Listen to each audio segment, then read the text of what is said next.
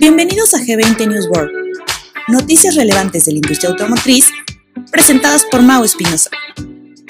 Comenzamos.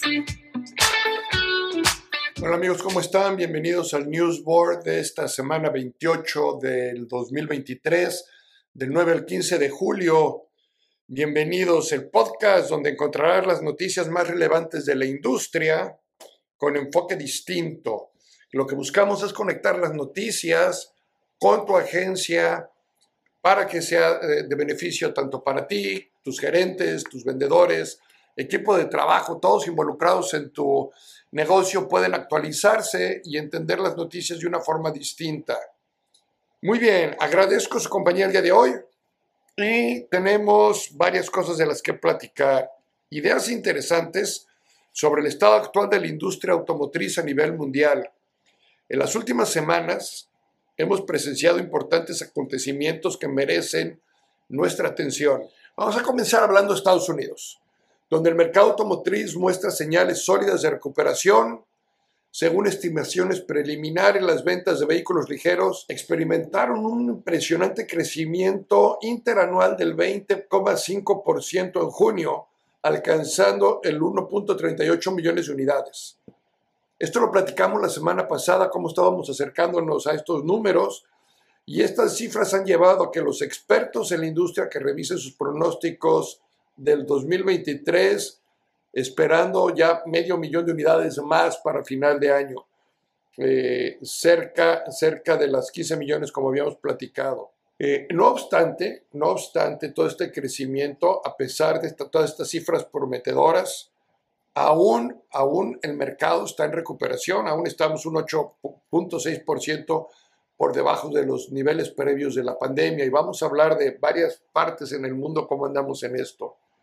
Ahora, dentro de todo esto que está sucediendo en Estados Unidos, algo que está volviéndose muy interesante es la batalla entre el Sindicato de Trabajadores, la UAW, o UAW, y los fabricantes de automóviles. ¿Qué es lo que está sucediendo? Fíjense, una planta de ensamblaje de Jeep está cerrada en Illinois y se ha convertido en el epicentro de esta lucha de poder.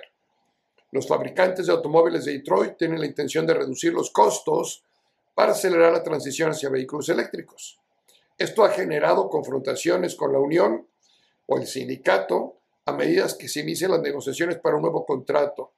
Entonces va a estar muy interesante darle seguimiento a qué está sucediendo aquí, eh, porque hay, hay una implicación tanto en producción como en costos que se va a venir. Vámonos al otro lado del Pacífico, vamos a, vámonos a China, donde también está eh, experimentando un ascenso meteórico en sus ventas China ha superado a Japón como el principal exportador mundial de vehículos, impulsado principalmente por el crecimiento de los vehículos eléctricos. Fíjense bien, durante los primeros cinco meses de 2023, las exportaciones chinas han aumentado un 81%, alcanzando 1.76 millones de vehículos exportados. Estos vehículos de nueva energía, que incluyen vehículos eléctricos e híbridos, han sido fundamentales para impulsar este crecimiento. No solo China se ha convertido en un importante exportador, sino que también ha dejado atrás su imagen de proveedor de vehículos de baja tecnología y bajo costo, es, decir, de vehículos chafas, como dicen por ahí, ¿no? De vehículos malos. Al contrario, estos fabricantes chinos como NIO, Xpeng, Li Auto, ya están desafiando a Tesla y están ganando gran reconocimiento en el mercado nacional como en el global. Vamos a hablar de esta historia de éxito de China porque no termina ahí. El mercado nacional de ellos también sigue con grandes crecimientos. Las ventas han alcanzado los 2.35 millones de unidades, mostrando un impresionante crecimiento interanual del 27%. La recuperación del sector de vehículos comerciales ligeros también ha sido notable, con un aumento del 32% en comparación con el año anterior. Este resurgimiento, este crecimiento chino, ha sorprendido a muchos ya que sigue un periodo de resultados excepcionantes del principios de año. Los esfuerzos del gobierno para estimular el consumo de automóviles están incluyendo subvenciones y campañas de ventas han desempeñado, que han desempeñado un papel crucial. El gobierno se dio cuenta de lo que estaba sucediendo al estar restringiendo algunas de las compras y bueno, y se desató y explotó el mercado chino. Ahora, ¿qué está sucediendo en otras regiones? Y antes de pasar a eso, hubo una convención en Shanghái donde una empresa italiana, Alcántara, que es una empresa de textiles, ha causado una gran sensación por la forma en la que está personalizando a los vehículos de lujo, que es una tendencia nueva hacia donde vamos. Vehículos Lotus, Maserati, Honky participaron de forma destacada con esta empresa y nos demuestran hacia dónde vamos también en el futuro con los vehículos premium mucha personalización en el vehículo premium, mucha individualización en el vehículo premium. Hay que pensar en eso, eh, en, tendencias. Vamos al último a dar un resumen de todo esto. Turquía también ha experimentado un aumento en su mercado de vehículos ligeros. Después de enfrentar problemas de suministro, al igual que todos el año anterior, sus ventas del primer trimestre ya son del 55,2% más altas que el mismo periodo del año anterior. Entonces también la mejora en los problemas de suministro, las reformas en los impuestos eh, y los estímulos fiscales del gobierno han contribuido a que empiece este notable crecimiento. No debemos olvidar la resistencia del mercado automotriz japonés. Cuidado, en junio del 2023 el mercado de vehículos nuevos en Japón continuó su fuerte recuperación con un aumento del 20% en las ventas. Estos son datos de la Asociación de Fabricantes de Automóviles de Japón. ¿eh? Este fue el décimo mes consecutivo de crecimiento para el mercado tras un largo periodo de declive, gracias a la mejora en el suministro de semiconductores en comparación con el año pasado. Mismo problema que se tiene en México, lo estamos viendo en la recuperación en otros lados del mundo, esto permite a los principales fabricantes de vehículos aumentar, aumentar significativamente su producción. Para los que todavía creen que la producción no va a aumentar, la producción sigue aumentando y eso va a significar más inventario en nuestros, en nuestros patios y en los patios de todos los dealers a nivel mundial. Se espera un crecimiento en Japón del PIB en el segundo trimestre, que también sea sólido, después de su crecimiento interanual del 2.7% en el primer trimestre, impulsado por un fuerte gasto del consumidor. Durante la primera mitad del año, el mercado de vehículos alcanza las 2.450.000 unidades en comparación con la caída que tuvo hace un año del 15%. Las ventas de vehículos de pasajeros también aumentan un 20%, mientras que las de camiones aumentan un 8%. De autobuses y autocares un crecimiento del 42%. se han producido emocionantes avances en la tecnología también de baterías. Y esto es importante porque si estamos cambiando todo al, al mercado eléctrico, CATL, uno de los principales fabricantes de baterías, fíjense, afirma haber desarrollado nuevos materiales para las baterías en iones de litio para mejorar significativamente la eficiencia de carga especialmente en temperaturas extremadamente frías, que era uno de los problemas que se tenía. Que el nuevo electrolito puede aumentar la eficiencia en un 50% a temperaturas extremadamente frías, que son hasta menos 20 grados Celsius, y un 43% a temperaturas normales. Entonces es, es, un, es un impacto fuerte en la carga, que es uno de los temas que más nos, nos, eh, nos lleva en estos días, ¿no? Ahora, con todo esto, hay un revés para los fabricantes de vehículos eléctricos en la Unión Europea. A pesar de las preocupaciones plantadas sobre la posición de la Unión Europea en la competencia mundial por las inversiones en baterías, la Comisión Europea se mantiene firme en su intención de implementar aranceles a los vehículos exportados desde el Reino Unido a partir del 2024. Esto lo afirma el Financial Times.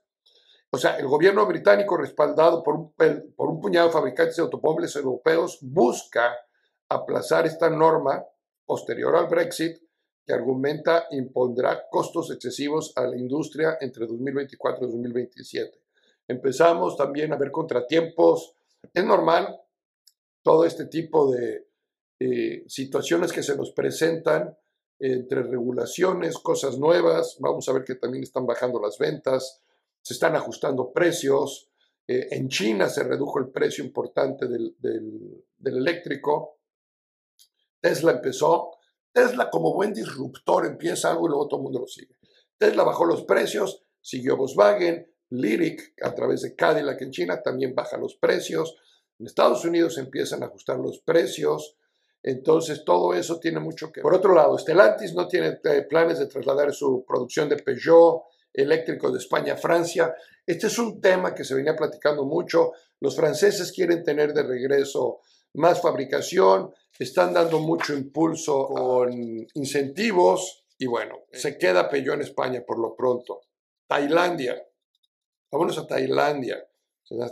Andamos por todos lados este, esta semana. ¿eh? La Junta de Inversionistas de Tailandia ha mantenido conversaciones con dos de los principales fabricantes de automóviles de China en estos últimos esfuerzos de promover al país como un centro regional de vehículos eléctricos. El secretario general de esta Junta de Inversiones lideró las conversaciones con Chang'an y con Chirei durante una gira de inversiones centradas en los sectores de vehículos eléctricos y energía limpia.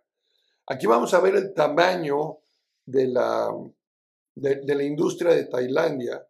Eh, el tamaño eh, definitivamente lo hace grande la venta de, vehículos. Eh, vehículos de pasajeros, hay alrededor de 11 millones de vehículos de pasajeros en, en el mercado total, 7 millones de pickups, y luego por ahí vemos 1.2 millones de camiones, principalmente el camión pesado, autobuses alrededor de 100 mil, y bueno, hay otros. Ahí están viendo la gráfica seguramente. Aquí lo importante es la cercanía o, la posición geográfica de Tailandia y cómo China sigue buscando otros lugares para poner sus fábricas, no necesariamente dejarlas todas en China. Esto con la, con la intención de también abarcar de forma más cerca, es decir, buscando también el nearshoring, no nada más en México, sino en otras partes del mundo. ¿Qué pasa con el mercado automotriz de Europa? continúa recuperándose también con un aumento del 19.6% en junio en comparación del año pasado, alcanzando el 1.14 millones de unidades en el mes, según datos publicados por Global Data. El mercado automotriz en Europa sigue recuperándose a medida que se alivian las restricciones de venta causadas por la crisis global de semiconductores.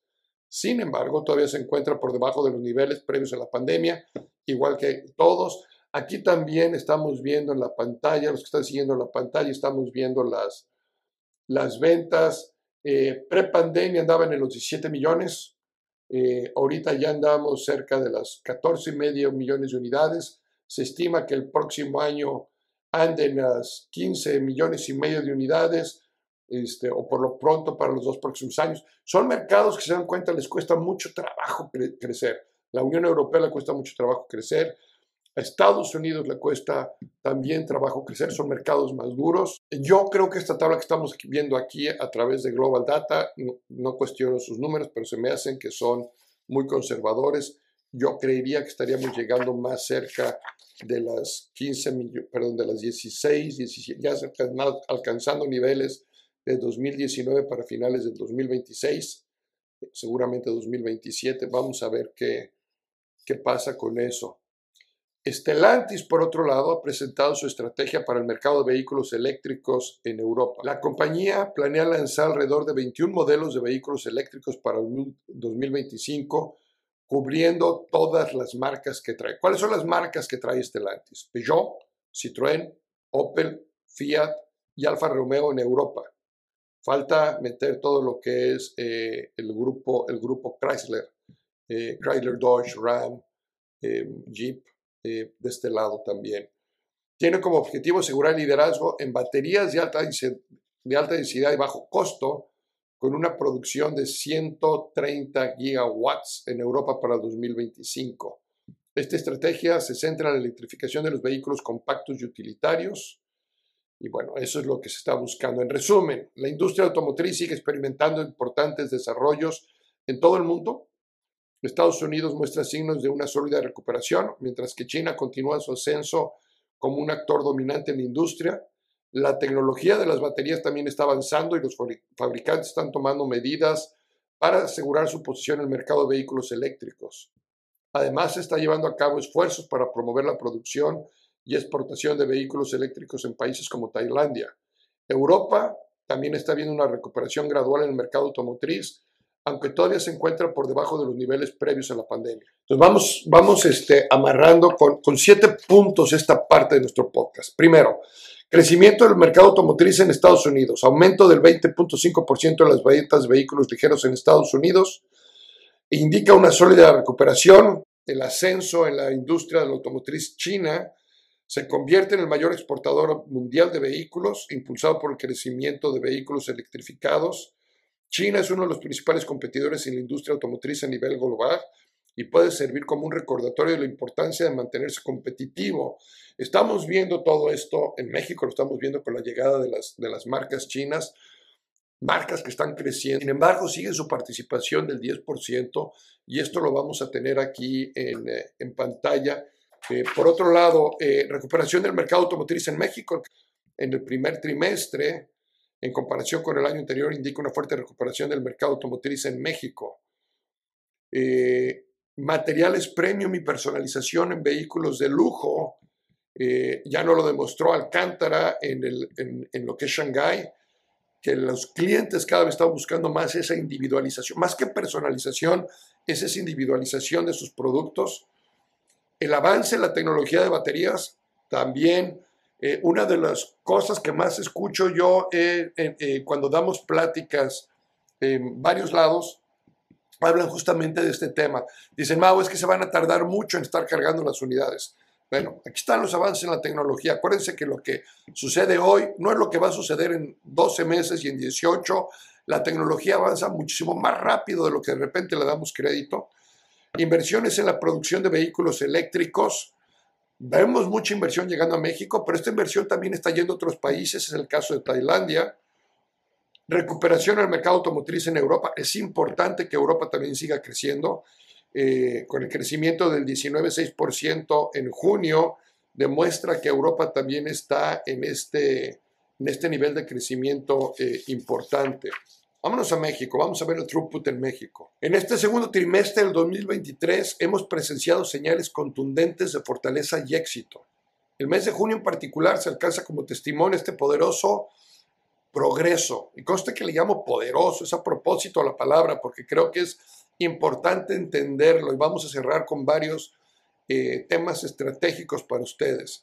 Crecimiento del 22.1% en unidades totales de enero a junio en comparación con el mismo periodo del año pasado. Permítanme compartir algunos datos que ejemplifican nuestro crecimiento y éxito y lo van a ver en pantalla también. ¿eh? En el acumulado del 2002 promediábamos 46 unidades de throughput mensual, pero en el acumulado del 2023 53 unidades throughput, venta de unidades por tienda disponible, agencia y sucursal nada más, no tomamos en cuenta puntos de venta. Este crecimiento refleja en números por medio por tienda, donde una vez más pasamos de las 48 unidades a las 57 unidades, un crecimiento del 25.7% en el mismo mes de junio. Es más, el mes de junio nos demuestra, si vemos estos dos datos en las gráficas, Junio el throughput es de 57 unidades, el acumulado de 53. Gran, gran, gran trimestre tuvimos. Eh, si bien es cierto, en el 2023 muestra una variación del 7.5, eh, aún con el crecimiento que hemos tenido y aún cuando Toyota tuvo un gran mes de junio, sigue estando todavía con una caída del 4, o por debajo un 4.7 con el año pasado. Toyota es una de las marcas que viene en tendencia positiva, lo vamos a ver aquí en, en, eh, en las tendencias como Toyota, ahí va, es cuestión, es cuestión de tiempo para, para Toyota para poder volver a alcanzar esos niveles. Logra su mejor mes del año con 93 unidades. Y por ahí eh, Honda todavía también está abajo, una caída del, del 19.2.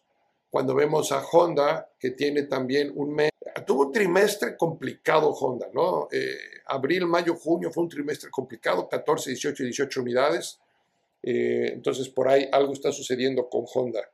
Eh, importante destacar a Nissan, ¿no? que ocupa el primer lugar en ventas de throughput en las marcas de volumen. En el acumulado, en el acumulado, junio estamos viendo que es distinto. En términos de volumen por marca Nissan, llegó a las 21.000 unidades en el mes de junio, seguido por Chevrolet con 14.352. Y Toyota se ubicó en tercer lugar, es lo que les digo, Toyota viene en recuperación clara, llegó a las 9.298 unidades. Y esto se ve reflejado en el throughput. Toyota, primer lugar con 93 unidades en junio, Nissan segundo lugar y Kia en tercer lugar. Eh, Chevrolet empieza su recuperación. ¿Qué está pasando con las marcas premium? Las marcas premium durante el 2022 promediaron 13 unidades de throughput. En junio de este, de este año, en el acumulado, o sea, acumulado enero-junio, llegamos a 15 unidades. El mes de junio en específico, comparando junio de este año contra julio del año pasado, junio del, del 2022, el throughput era de 14 unidades, ahora llegamos a 18 unidades. En eh, al examinar el comparativo del acumulado enero-junio de 2023 y el mismo periodo del año eh, eh, anterior, hay crecimientos importantes, como es el caso de Lexus, con un 95% de crecimiento, con 43 ventas por tienda. Bio y GMC ha mostrado un crecimiento importante también. Infinity, Audi, Porsche se mantienen con esos crecimientos. Land Rover ha tenido también un crecimiento fuerte. Y bueno, y entra un moda, entra moda este sector premium. Buen, buen mes en términos generales. Aquí estamos viendo los gráficos, los van a tener ustedes el throughput. Si no han recibido el reporte, vayan a nuestra página web, bajen el reporte, ahí está completo. Todas las gráficas que estuvieron pasando en este momento las, las pueden ver. Eh, vamos, eh, vamos amarrando nuestra, nuestro podcast primero con cuatro aspectos importantes. Aprovechar las oportunidades de crecimiento. Los datos están demostrando un crecimiento importante en las agencias. Tenemos que aprovecharlas, tenemos que poner a nuestros equipos de venta a trabajar fuertemente en ello, a estar enfocados, nuestros BDCs, nuestros CRMs. Es un mercado caliente a pesar de de las restricciones crediticias, a pesar de las restricciones de tasas de interés, parecería que no está siendo impedimento para poder estar colocando el número de unidades que están colocando. Esto nos lleva también a que nos tenemos que adaptar más rápido en este cambio. En este cambio eh, que se viene, no nada más con la entrada de las marcas chinas, como hablábamos, ese tiene un impacto, por supuesto, y el impacto es que está calentando el mercado. Los cambios vienen en los modelos, los cambios vienen en que ahora el cliente está teniendo más oportunidades, que ahora sí tenemos inventario, eh, que ahora tenemos que estar trabajando con, con, una prospección más fuerte, más sólida, más dirigida. tenemos que adaptarnos a los cambios que el mercado nos está generando. Un enfoque de, de gestión eficiente en el inventario. Más unidades, hay más inventario, y hay que tener en consideración que esto nos va a estar pegando o ya nos está pegando un plan piso. Yo lo estoy viendo en los KPIs que vemos en G20. El plan piso está creciendo. Eh, no está llegando todavía a los niveles eh, prepandemia. Seguramente no llegará. Sin embargo, sin embargo, sí es un crecimiento importante en el, en el, en el plan piso. Entonces, ¿Podemos justificar el plan piso tratando de compararnos contra niveles pandemia? Yo creo que no es el caso, yo creo que es, eh, tenemos aquí que entender que son dos aspectos importantes. Número uno, en aquel entonces, y esto va a ser importante, en aquel entonces el costo promedio por unidad era significativamente menor. Nuestro portafolio de productos, lo vimos el podcast pasado, ha crecido de forma importante y esto nos está llevando a que hoy tengamos un costo más alto en el inventario por unidad, costo directo por unidad, con una tasa de interés más alta. Nos obliga a ser más eficiente porque los días de inventario van a ser menos. Si, es cierto, por otro lado, nos da una mejor utilidad bruta. Tenemos una utilidad bruta mayor, con lo cual podemos porcentualmente, estratégicamente, asignarle un porcentaje distinto pero ese porcentaje tiene que ser de un dígito. ¿eh? El momento en que tu plan piso empieza a ser dos dígitos de tu utilidad bruta, hay que empezar a preocuparnos. Y por otro lado, las marcas premium que están creciendo, ¿no? Entonces, si estamos en marcas premium, con mayor razón tenemos que, que estar muy enfocados. Vamos cerrando con algunos consejos que les quería dar eh, a ustedes. No quiero dejar de pasar que vean en pantalla lo que está sucediendo con las marcas chinas. Las marcas chinas, en todos los casos, a nivel industria, siguen participando. O sea, yo veo aquí el, nivel y seguimos participando con un 10% de las, de las ventas eh, nacionales, inclusive en el mes de junio participaron nada más con el 9% de las ventas nacionales.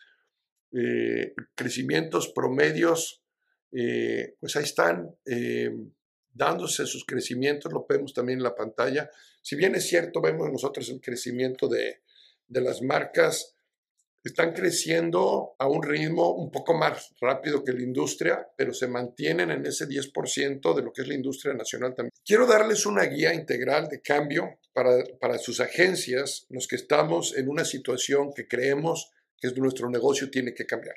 Esto les sirve a todos. Primero, hay que diagnosticar la situación actual.